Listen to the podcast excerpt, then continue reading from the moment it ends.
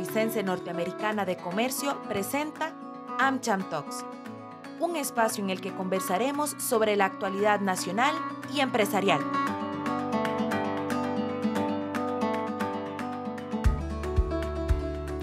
Bienvenidos a nuestro programa AmCham Talks. AmCham es la cámara multisectorial más grande de Costa Rica. Contamos con 50 años de trayectoria en el país este espacio tiene como objetivo brindar información en temas de actualidad mediante conversatorios y entrevistas con diferentes invitados. Les saluda Mariam Zúñiga. Con la digitalización y el uso de la tecnología es sumamente importante saber a quién entregamos nuestros datos, por qué y qué van a hacer con las terceras personas con ellos. Volviéndose un tema de vital importancia para los individuos, las empresas y los gobiernos. A raíz de esto, hoy conversaremos sobre la regulación de datos personales en Costa Rica para lo cual nos acompañan Gabriela Arroyo, abogada consultora especializada en temas de protección de datos, y Mauricio París, abogado socio director de CIJA Costa Rica. Bienvenidos a ambos. Es un gusto conversar un ratito con ustedes de materia de protección de datos, con vos, Marian, y obviamente también con Mauricio, que es pionero en esta materia. Entonces, de verdad que un placer conversar este ratito con ustedes. Muchísimas gracias, Gabriela. Adelante, don Mauricio. Gracias María, un gusto, gracias a Amchon por la invitación y esperamos aportar un poco en esta conversación. Agradecerles a ambos nuevamente y bueno, para iniciar, Gabriela, quisiera nos comente un poco qué se entiende por datos personales y qué tipos de datos se consideran como tales. Ok, bueno, cuando hablamos de datos personales, eh, lo que debemos de entender es que son todos aquellos datos que identifican de una forma directa a una persona física o que la identifican de una forma indirecta. Por ejemplo, datos personales son aquellos datos de contacto que logran identificar a una persona de una manera sencilla, como puede ser el nombre, el apellido, la dirección, por ejemplo, pero además también aquellos, como decía, que logran identificar a una persona de una forma indirecta, como que, por ejemplo, una prueba de ADN o una dirección IP, de forma que aplicando ciertos mecanismos que no sean tan eh, complejos, logremos identificar a esa persona. Muchísimas gracias, Gabriela, por su respuesta. Para continuar, don Mauricio, ¿nos podría comentar cuáles son algunos principios importantes que rigen en el tratamiento de datos en Costa Rica? Sí, me gustaría centrarme eh, especialmente en los que considero que son eh, más relevantes eh, el primero de ellos, que toda empresa se debería de cuestionar cuando realiza tratamiento de datos personales, es la legitimación, es decir, cuál es la base legal por la cual yo tengo estos datos, cuál es el fundamento legal que legitima el tratamiento de, datos. El segundo que también es sumamente relevante es la transparencia. Eso quiere decir que si yo tengo datos personales, debería ser transparente en ese tratamiento y el titular, es decir, el dueño de los datos, debería de saber que sus datos están siendo eh, objeto de, tratamiento. Otro principio que también me parece fundamental es el de finalidad, es decir, el tratamiento de datos tiene que darse eh, para una finalidad en específico, es decir, si yo recolecté datos para una finalidad, esos datos los tengo que utilizar para esa finalidad y no puedo utilizarlo para unas finalidades distintas que no fueron consentidas o que no están eh, derivadas de la legitimación que tengo para tratar esos datos. Y un eh, cuarto principio que es muy eh, relevante, que a veces es un poco incompatible con la voracidad de datos que tienen las empresas y los negocios en una economía basada en datos, es el principio de minimización de datos. Es decir, las empresas, los responsables del tratamiento de datos personales, deberían de realizar tratamiento exclusivamente de los datos que resultan indispensables para el objetivo o la finalidad eh, que tienen eh, en ese tratamiento. ¿no? Entonces, eh, yo creo que esos cuatro principios son, son básicos y son, digamos, principios que si se dominan bien, permitan, que permiten que las empresas puedan realizar un tratamiento acorde con la normativa. Muchísimas gracias, don Mauricio. Para continuar, doña Gabriela, a modo general, ¿cuáles son algunos derechos que tienen las personas ante el tratamiento de los datos personales? Ok, bueno, eh, de conformidad con nuestro marco vigente, eh, pues solemos hablar de varios de los derechos. Uno es el derecho de acceso a los datos, es decir, que el titular, que es el centro o la base del marco normativo en materia de protección de datos, tiene ese derecho de poder accesar o de acceder a cuáles son los datos personales que están siendo tratados. Además también tenemos el derecho de rectificación, ¿verdad? Que implica que el titular tiene esta posibilidad de solicitar la suspensión del tratamiento de los datos cuando, por ejemplo, algunos de los datos que constan, por ejemplo, en alguno de los tratamientos no sean exactos o no sean veraces o no sean, por ejemplo, actuales. Además también tenemos el derecho de cancelación de los datos, que es este derecho que tiene también el titular de, de los eh, datos personales, de solicitar la cancelación de sus datos a fin de que los mismos ya no estén en su posesión, y me refiero a la posesión del responsable, y dejen de ser usados o tratados por este último, ¿verdad? Salvo en aquellos casos, obviamente, en que la ley determina la obligación de que deben de ser tratados o que deben de ser conservados por un plazo determinado para poder, por ejemplo, ejercitar ciertas acciones.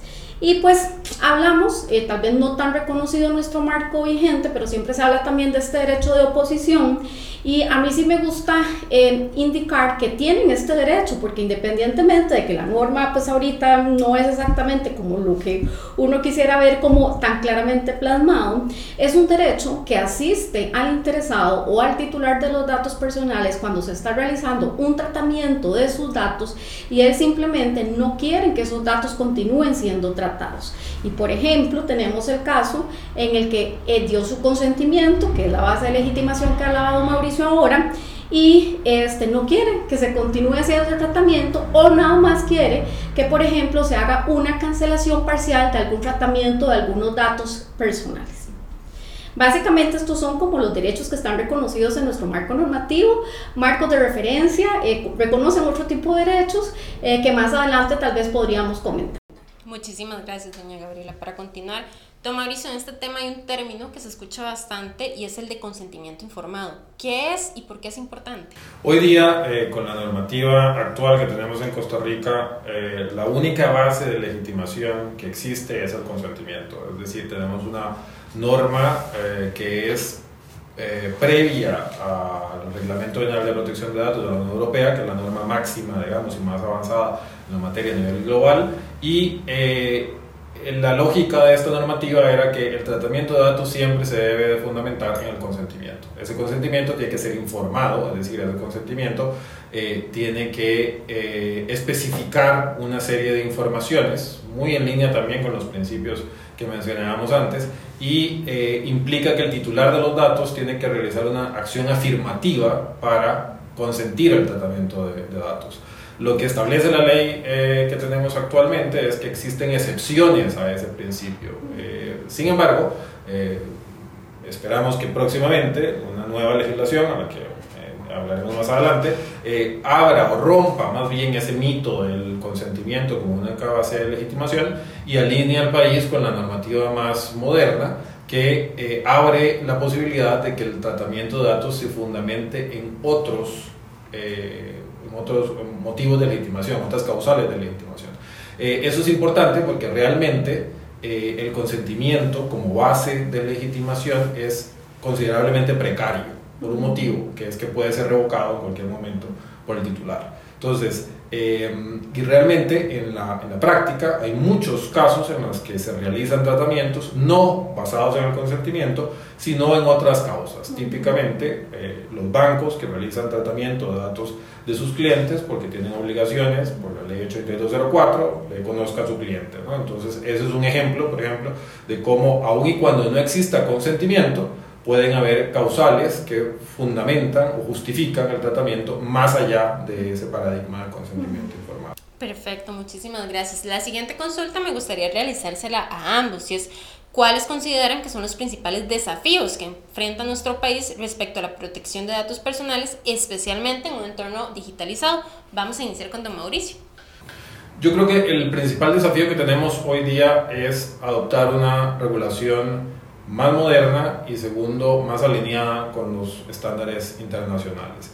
No eh, existe una ley modelo de protección de datos eh, personales, y cada país adopta eh, las legislaciones que estima son adecuadas. Sin embargo, sí hay un, faro que guía eh, eh, estos temas y es precisamente el Reglamento General de Protección de Datos de la Unión Europea, que aunque es un instrumento comunitario, es decir, no tiene, o Costa Rica no puede adherirse o no puede ratificar el Reglamento de Protección de Datos de la Unión Europea, sí se da lo que se llama el efecto Bruselas, que es la legislación europea, que suele ser muy avanzada, tiene un efecto muy importante sobre en otros territorios extracomunitarios, América Latina típicamente, y entonces se sigue una línea regulatoria. ¿no? Entonces yo creo que eh, ese reglamento es quien ha marcado, digamos, el estándar nivel eh, internacional y Costa Rica se debería de acercar más a ese estándar, eh, número uno, y número dos, también deberíamos de avanzar hacia tener un regulador que regule,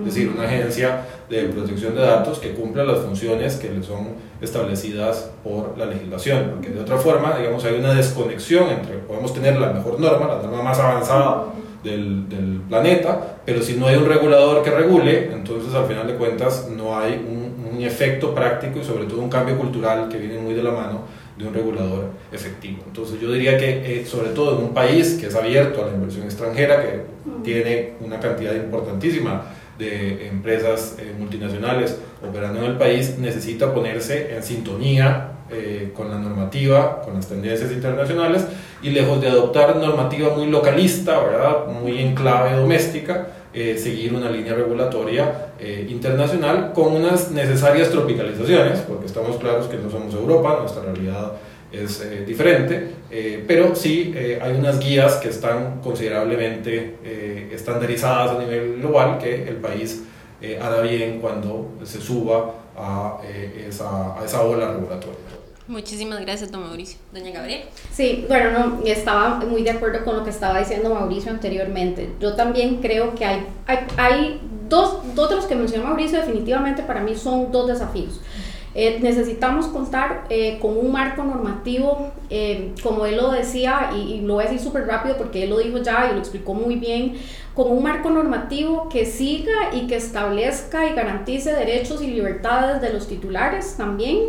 Eh, eh, que, que, se encuentran ya este, establecidos en algunos otros marcos normativos que son de referencia como él muy bien lo decía, en este momento pues siempre se habla del Reglamento General de Protección de Datos. Incluso también una muy buena guía son los estándares de la red iberoamericana, ¿verdad? Que, eh, que casi que uno diría que son una copia, no es así, pero, pero sí son muy, muy similares, entonces la idea es que ojalá en algún momento podamos contar con un marco regulatorio más sólido porque garantiza definitivamente y reconoce otros derechos, reconoce otros principios que en este momento nosotros no tenemos, porque como eh, al inicio de la conversación lo decía Mauricio, pues nuestro marco normativo estaba basado en una directiva ya que eh, en este momento eh, no está, digamos, vigente en Europa y que además también pues ya tienen alguna madurez que ha indicado que existe la necesidad de que vayamos más allá y que existan pues otras reformas. Eh, dicho esto, también considero que definitivamente uno de los este, desafíos más importantes que él también mencionó es el tema de la independencia de la autoridad de control.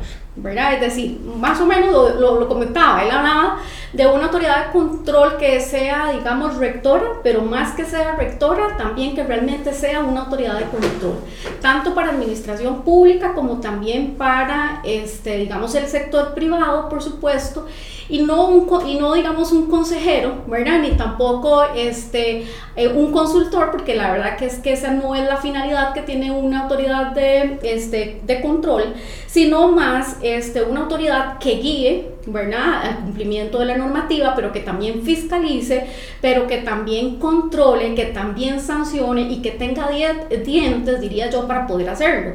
Considero que actualmente con el marco que tenemos definitivamente no lo puede lograr, pero eh, esperemos que eh, pronto podamos hablar de una modificación integral del marco normativo actual.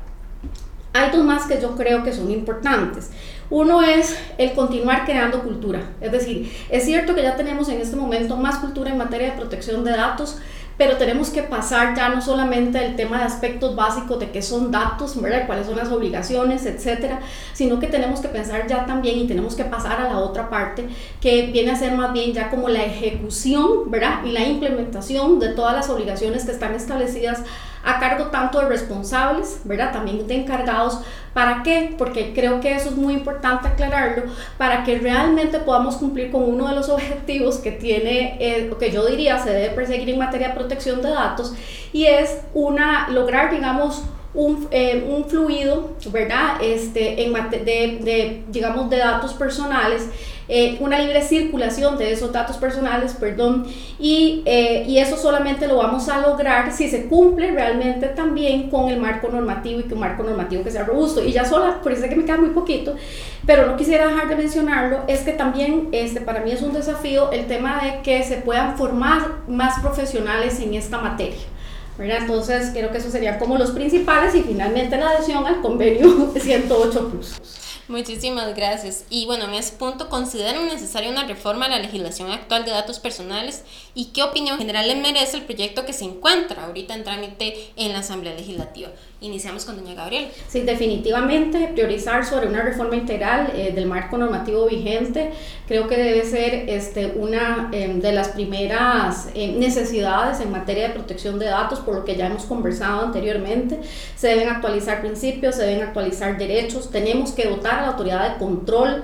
Eh, vamos a ver, yo diría que de una independencia funcional, técnica, de criterio, eh, no solamente para el sector privado, sino eh, muy claramente una necesidad para el sector público. actualmente es un órgano desconcentrado máximo, ¿verdad? Este, sigue siendo parte del Poder Ejecutivo. Esa es una de las grandes preocupaciones que en algunas ocasiones hemos comentado. Evidentemente hay un mundo ideal. El mundo ideal es que sea, por supuesto, una autoridad absolutamente autónoma. Eh, no sé si políticamente es viable, pero eh, lo que sí es que sí se debe de buscar eh, la mayor, el mayor grado de desconcentración, al menos para esa autoridad de control. Darle dientes también desde el punto de vista de procedimientos. Actualmente nuestro marco normativo no le da este, esos dientes para que realmente pueda este, sancionar, para que pueda, digamos, digamos que emitir ciertas medidas cautelares, etcétera, en sede administrativa. Además, también se tienen que incluir, por supuesto, las bases de legitimación que son tan importantes como la conversaba ahora este Mauricio. Y eh, también creo que deben de incluirse eh, también para dar un paso más allá todo lo que son las medidas de responsabilidad proactiva que permitan que efectivamente esos responsables y esos encargados logren demostrar el cumplimiento de la normativa sin necesidad de que haya una autoridad de control tan atrás, ¿verdad? O que tenga que actuar, digamos, por denuncia como lo está haciendo prácticamente en este momento, debido, digamos, a el poco personal que tiene también, ¿verdad? Eso implica, por supuesto, una cultura, ¿verdad? Este, en materia de protección de datos y eh, yo diría que básicamente eh, esas podrían ser como las eh, principales puntos que, que, yo podría agregar en, en tema en, con respecto, digamos, a la reforma integral. Muchísimas gracias, doña Gabriela. Don Mauricio. Sí, definitivamente Costa Rica necesita una actualización del marco normativo, como dijimos antes, y creo yo me, me, me voy a centrar en, en conversar sobre el, el proyecto 23.097, que es la reforma integral de la ley de protección de datos, que está ya en su fase final en la Asamblea Legislativa. Me parece que eh, es el proyecto que el país eh, necesita, eh, igual como en todos los casos, las leyes que salen del Congreso son fórmulas de compromiso, son las, el mejor resultado posible. Sin embargo, en este caso creo que se ha logrado algo muy importante, que es que eh, los señores y señoras diputados entiendan que el tema de la protección de datos es un tema técnico y la parte medular, la parte técnica, la parte que es necesaria que siga un estándar internacional se ha mantenido así, al menos hasta el momento. ¿no? Veremos eh, qué, qué, qué, pasa en el sprint final del, del, proyecto, pero sin duda alguna es un proyecto que creo yo eh, va a hacer que Costa Rica sea el país con la normativa más avanzada de América Latina en materia de protección de datos eh, personales. Eso va a tener un efecto muy significativo en la forma en la que el país sea percibido, por sobre todo sobre, por las empresas europeas, y nos va a acercar a algo que eh, mencionaba Gabriela previamente, que es, digamos, el objetivo final que deberíamos de tener, que es que el país pueda eh, adherirse al convenio 108 de la Unión Europea, que es, este sí es un instrumento eh, comunitario, pero que puede ser ratificado por estados extracomunitarios. Entonces Costa Rica podría eh, ratificar el convenio 108, pero es un convenio al cual se entra por invitación y previo un análisis que hace el Consejo de Europa de que el país tenga un eh, estándar adecuado de protección de datos. Más allá de que uno sea un romántico de la protección de datos personales, el convenio 108 podría tener un impacto muy significativo sobre eh, la inversión extranjera, sobre el empleo en Costa Rica, porque eh, eso implica que las empresas europeas, a la hora de pensar en proyectos de internacionalización, de desarrollar determinadas actividades fuera de la Unión Europea, buscan a, las, a los países que tienen esta decisión de adecuación, que es la que otorga el Consejo de Europa, y, eh, digamos, pueden realizar eh, una transferencia internacional de datos de una forma muchísimo más sencilla y muchísimo más segura. Es decir, eso nos permitiría tener un elemento diferenciador eh, muy significativo que, por ejemplo, aunado a nuestro régimen de zona franca, hace que Costa Rica sea sin duda alguna un país increíblemente sexy para los países eh, europeos, para la inversión eh, europea, y eso al final de cuentas se termina traduciendo en lo que todos queremos, que es más inversión,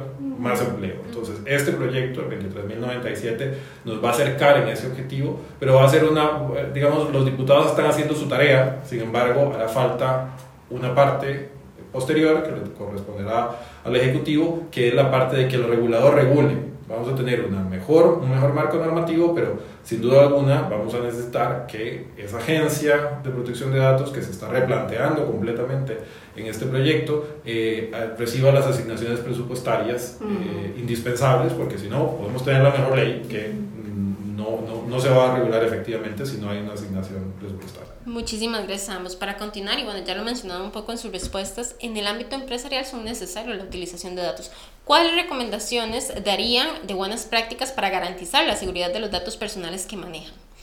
Yo, yo creo que lo primero que se tiene que tener eh, muy presente es que la protección de datos es un habilitador, no es eh, una limitación para las empresas, sino es una, un habilitador para que las empresas puedan potencializar eh, el uso de los datos personales. Estamos en una economía de los, de los datos. Vea cuáles son las empresas más grandes del mundo. Son empresas que su materia prima son datos personales. Entonces, eh, las normas de protección de datos lo que hacen es habilitar un tratamiento adecuado de los datos personales. Entonces no se tiene que ver a la protección de datos como el enemigo, sino como el habilitador. Y además eh, tiene una incidencia muy importante también en algo de suma importancia y de suma actualidad como la ciberseguridad.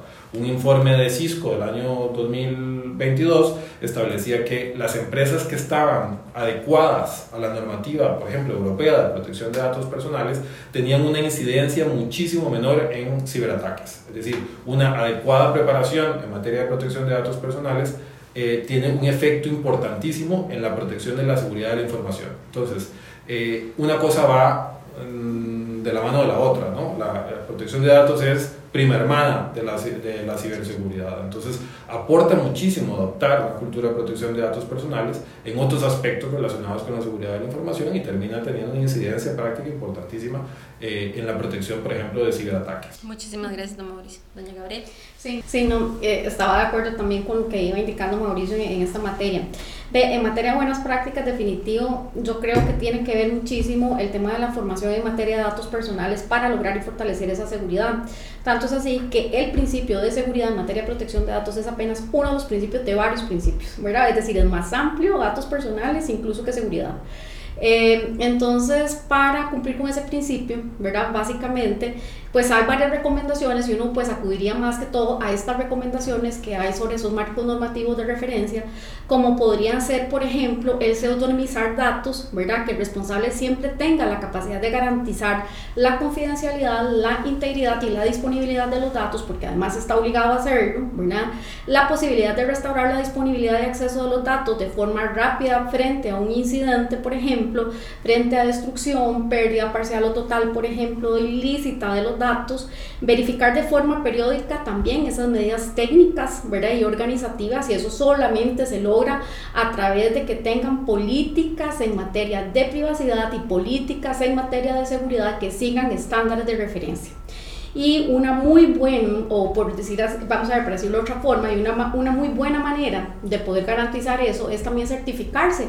Hay estándares a nivel internacional, como por ejemplo son las normas ISO, que ayudan a la gestión, ¿verdad? También este seguro de los datos, de manera que se puedan, por ejemplo, aplicar después de ciertos análisis de riesgo, controles, ¿verdad? Que permitan entonces contrarrestar este, pues todos esos eh, incidentes o por lo menos mitigar el riesgo a un riesgo aceptable, porque el riesgo cero no, no existe, pero sí se puede, digamos que actuar de manera preventiva y correctiva. Muchísimas gracias. Eh, para ir cerrando, hablábamos al inicio que vivimos en un mundo digitalizado. ¿Qué recomendaciones darían entonces a los ciudadanos para resguardar sus datos? Vamos a iniciar con doña Gabriela. Eh, bueno, si pensamos en los ciudadanos igualmente, ¿verdad? Y, dirigido también a las empresas, eh, estaría la opción, ¿verdad?, de medidas físicas y lógicas en materia de seguridad, de protección de datos personales, como por ejemplo el contar siempre obviamente con las diferentes claves de acceso, control de acceso físico, ¿verdad? Control de acceso lógico sistemas de cifrado, políticas de escritorio limpio, por ejemplo, porque aunque suene, digamos, este, eh, algo tan básico como eso, eh, a veces tal vez las empresas este, piensan muchísimo en las medidas lógicas que se deben adoptar, pero no piensan en las medidas físicas. Pero, pero digamos que esto es apenas, digamos, algunos tips o algunas recomendaciones. Yo iría más allá, definitivamente lo que creo que puede llegar a garantizar el mitigar esos riesgos es hacer eh, análisis de riesgo, evaluaciones de impacto, aplicar ciertas medidas por diseño y por defecto, todo previo, digamos, a la implementación del tratamiento.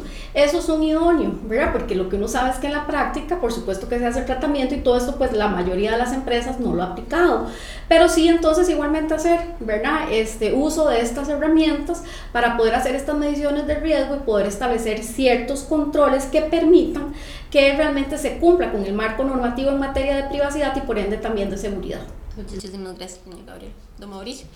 Yo, yo, diría que desde un punto de vista del, del, ciudadano eh, hay, hay, dos vertientes importantes. Digamos, una es la vertiente relacionada con las empresas, en donde yo diría que lo más importante es que el ciudadano priorice las relaciones comerciales con empresas que respetan el tratamiento de datos personales, ¿no? y eso lo estamos viendo cada vez más. Las empresas están dando cuenta de que al ciudadano le incomoda recibir correos electrónicos cuando no ha dado su consentimiento, las entidades financieras que muchas veces ofrecen productos financieros, usted tiene un crédito preaprobado y nunca ha tenido una relación usted comercial con esa empresa, todo eso le genera al ciudadano un nivel de desconfianza de cómo usted tiene mis datos, ¿no? las llamadas no deseadas, todos esos temas. Entonces está creando un poco una cultura donde las empresas se dan cuenta nuevamente de que respetar la protección de datos es un valor agregado y un elemento diferenciador en el entorno empresarial.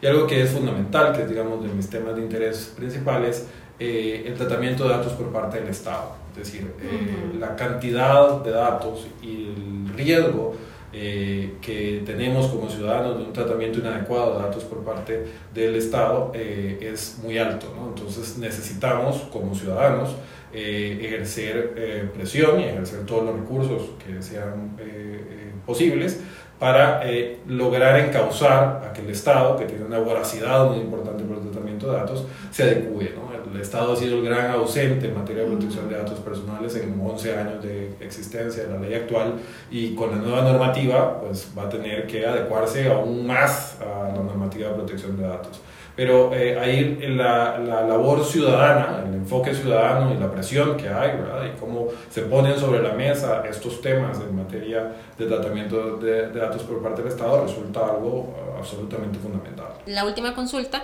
sería qué retos se vislumbran a futuro en torno a la regulación de datos personales, que ya hablábamos que viene eh, un proyecto o está un proyecto donde viene en la Asamblea Legislativa. ¿Qué futuro le ven a eso? Iniciamos con don Mauricio. Eh, yo, yo creo que la reforma integral a la, a la ley de protección de datos eh, es eh, indispensable, espero que sea algo que logremos tener antes de que finalice este año.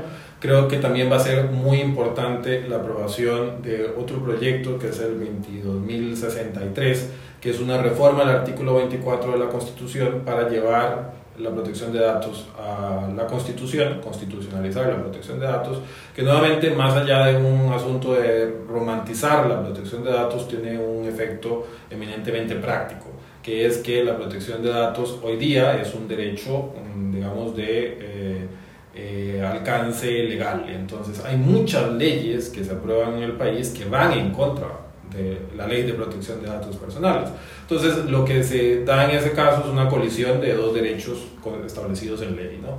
Eh, pero cuando la protección de datos suba a la constitución política se convierte en un super derecho, ¿no? Entonces, eso va a ser más sencillo el control de constitucionalidad que se dé en las leyes, en los reglamentos, en las directrices, y me parece que eh, va a ser un habilitador de un cambio cultural muy importante. Es decir, cuando se entienda que la protección de datos y el derecho a la intimidad son primos, pero no son lo mismo, eso va a ser algo muy eh, significativo porque va a ser el habilitador para que el Estado se ajuste a materia de protección de datos personales.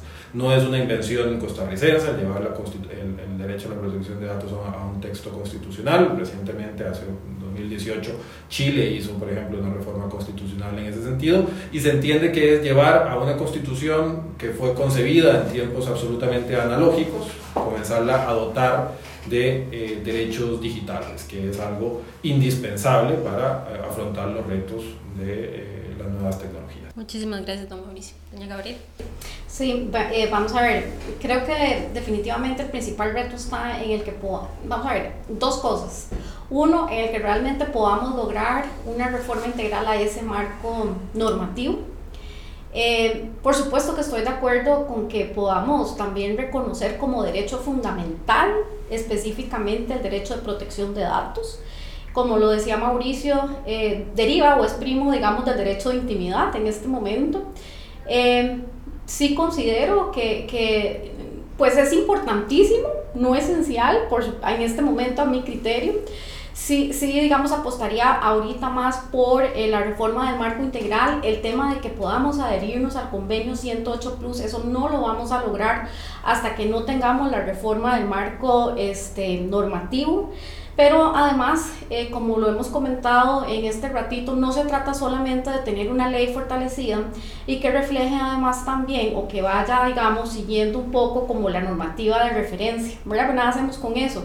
Se trata, se trata también de que tengamos de manera simultánea, de manera paralela, una autoridad de control que ejerza sus funciones como tal, ¿verdad?